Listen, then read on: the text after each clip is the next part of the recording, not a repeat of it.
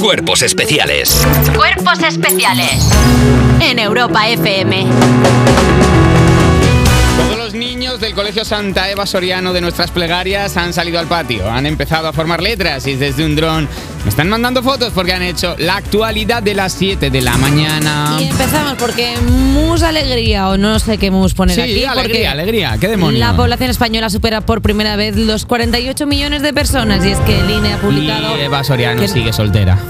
No sigo soltera. No, bueno, perdón. Qué bueno. pesadilla, por favor, no digas eso porque si no me va a volver a relacionar con otra persona. Pero no, hombre.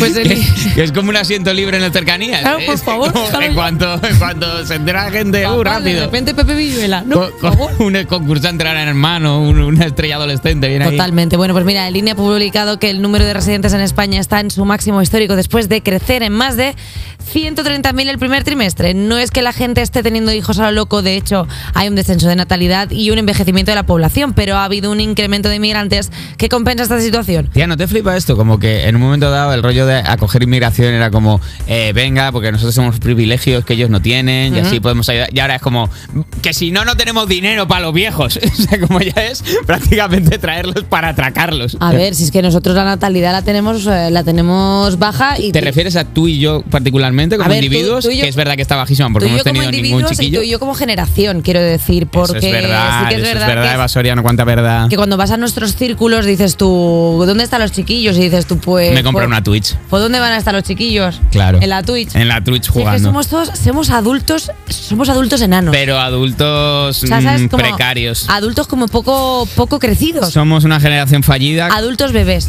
Homeopatía, adultos homeópatas, eh, adultos Bueno. homeopáticos. La homeopatía, de ahí que saca el tema, ha caído un 25% desde la pandemia. Como que la magufería ha encontrado otras vías y se ha, se ha diversificado. La homeopatía es un remedio sin principio activo que lleva en el mercado unos 200 años y cuyo requisito es no dañar la salud del paciente. Ese es el nivel, que solo dañe económicamente al paciente. Este abril ha batido el récord de peores ventas, en parte es porque han surgido un movimiento crítico con este tratamiento que consiste en la ciencia. En, co- en coger lo que te produce síntomas y diluirlo en agua. Ese es el sistema que sigue la homeopatía.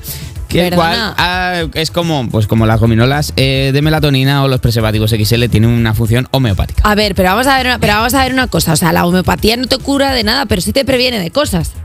Como te- De la Oh. sed, No. de, de la No, deshidratación. perdona, pero hay mucha De- hierba que te previene de cosas. Porque estábamos todos Pero aquí que esto como. no es ni. Esto, o sea, otro día me pego con las hierbas, pero sabes que, es que esto no es ni hierbas. Que es que esto Bueno. no es ni hierbas, que es, que, es- que es agua sucia, pero muy poco Bueno, es sucia agua encima. sucia, pero- no te quita ni las alergias. Mucha homeopatía, o sea, porque se habla, se A ver, raja de mucho. todo- Por supuesto que la homeopatía no sustituye ningún medicamento eh, avalado por la eh, Agencia Estatal del Medicamento y la Unión Europea y el COI Y quien tú quieras. todos estos. Pero sí que es verdad que hay cosas que te previenen de, jolín, esto te tomas eh, una infusión de erísimo todos los días y tienes la voz clarita. pero ¿eh? que, que tiene que ver, claro, sí, hombre, sí, sí, la medicina natural. pues ya está, y entonces si yo me tomo una pastillita para que el riñón me funcione mejor, pues también. si no es de homeopatía, sí.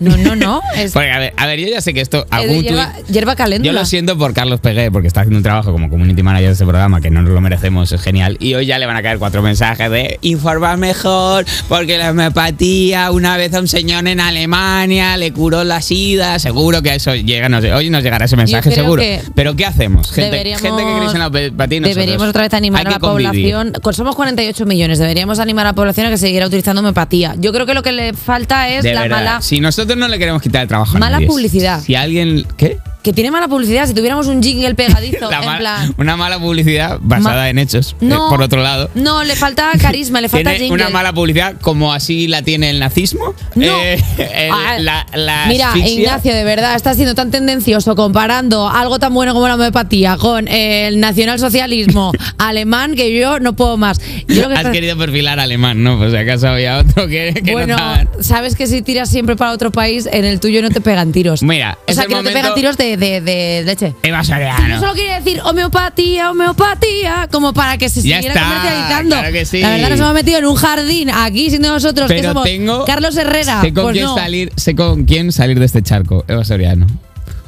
Dos palabras. ¿Qué? Woody Allen. Ah, pues sí, muy bien, pues venga, vamos para adentro. Woody Allen, que le ha salvado la vida a un amigo con la maniobra Heimlich. Me muero por besarte Bueno, no sé a qué ha venido eso, pero bueno, bien.